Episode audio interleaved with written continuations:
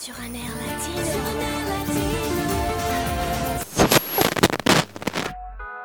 Y ese cuerpito que tú tienes, el traje de baño chiquitito te queda. Por ahí, con los de siempre, un flow cabrón. Acostumbro a que la perdone. Menciona su nombre y el diablo se esconde. Ve como un trono. Si tú me llamas, nos vamos pa' Salut Latino Gang, ici Nils et Camille, étudiant en journalisme, dopeux reggaeton et amoureux de l'Amérique latine. Cette semaine, nouvel épisode spécial, le mariage pour tous a été légalisé par le Parlement chilien mardi 7 décembre. Le Chili devient donc le sixième pays d'Amérique du Sud à légaliser le mariage égalitaire après l'Argentine, l'Uruguay, le Brésil, la Colombie et l'Équateur. Sans oublier le Costa Rica, Puerto Rico et 14 États du Mexique. Tout à fait. Donc pour cet épisode, on va vous parler de la situation des communautés LGBTQIA+, dans deux pays voisins, la Bolivie où le mariage égalitaire n'existe pas, et l'Argentine qui autorise le mariage pour tous les couples de même sexe depuis 2010. Mais avant toute chose, revenons sur cette décision historique pour le Chili. Oui, on peut dire que le Chili revient de loin. En 1990, lorsque le pays revient à la démocratie, l'idée du mariage égalitaire paraît tout simplement impossible.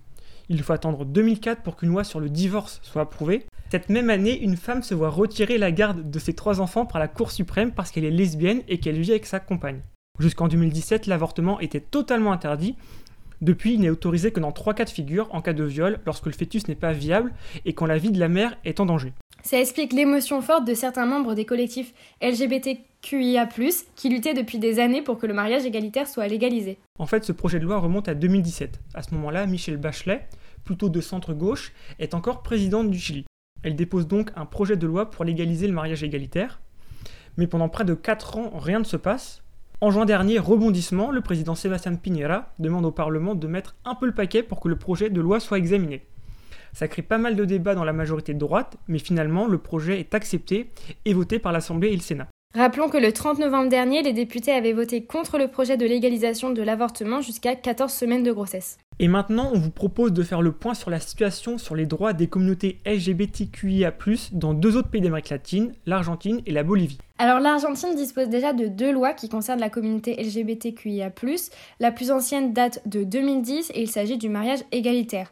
Quand la loi avait été votée sous la présidence de Christina Kirchner, il s'agissait du premier pays d'Amérique latine à adopter une telle loi. En 2012, une autre loi est approuvée, celle sur l'identité sexuelle.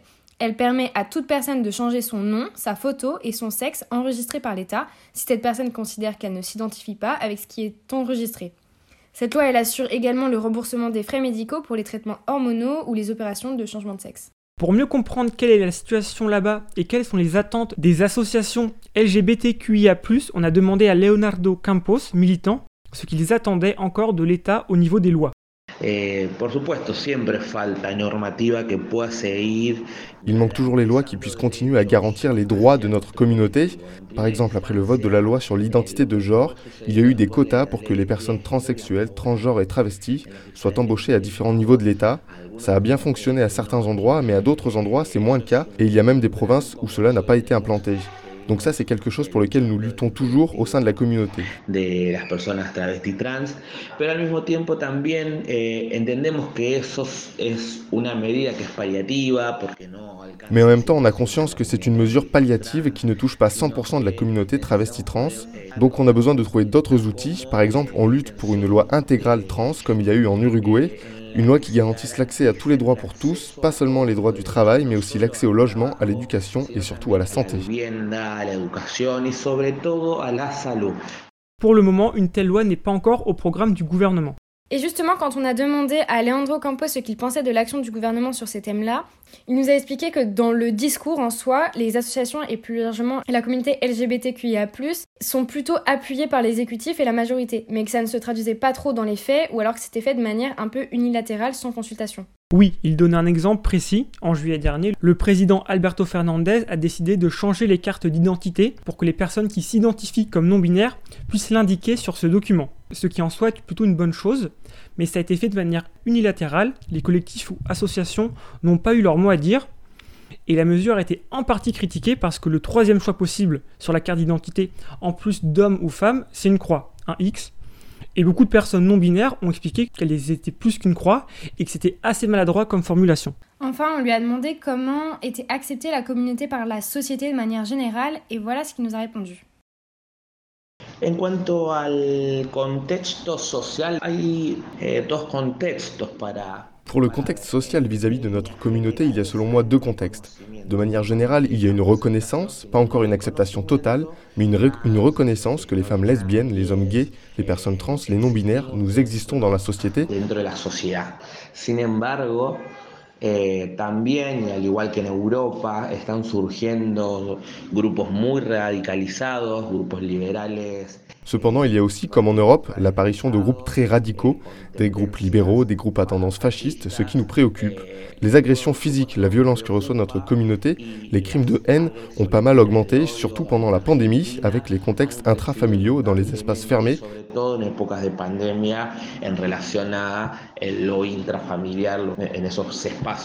Pour la Bolivie, il n'y a qu'une seule loi existante, celle sur l'identité sexuelle pour les personnes transsexuelles.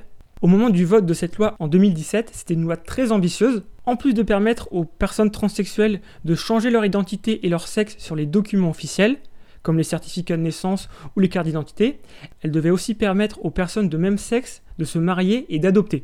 Une loi ambitieuse donc, mais qui sera en partie déclarée inconstitutionnelle par le tribunal constitutionnel bolivien. Au final, les couples de même sexe ne pourront ni se marier ni adopter.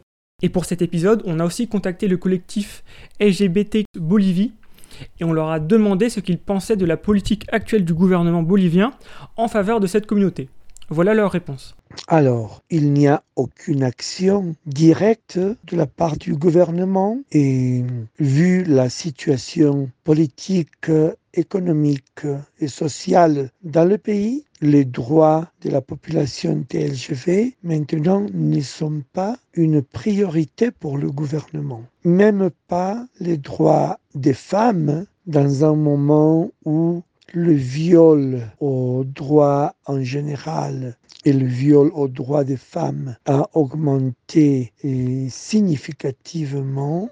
Et donc, euh, la situation de cette communauté, la communauté homosexuelle, j'insiste, n'est pas une priorité actuelle. Et le gouvernement a d'autres actions. C'est toujours la pandémie, les vaccins pour la COVID-19 et la crise économique qui sont devenus la priorité nationale en ce moment en Bolivie. Et pareil, quand on leur a demandé comment la communauté LGBTQIA+ était acceptée dans le pays, eh bien ils nous ont répondu que dans les grandes villes comme La Paz, Cochabamba, Tarira, Oruro, c'était plutôt bien accepté, moins dans les campagnes. Mais surtout que s'il y avait plus d'acceptation, c'était en aucun cas grâce aux politiques publiques du gouvernement, mais seulement, enfin en partie grâce aux initiatives d'associations, de collectifs qui proposaient des actions culturelles ou éducatives pour sensibiliser la population. Bon allez, sur Air Latino, on vous dit à la semaine prochaine. Ciao, ciao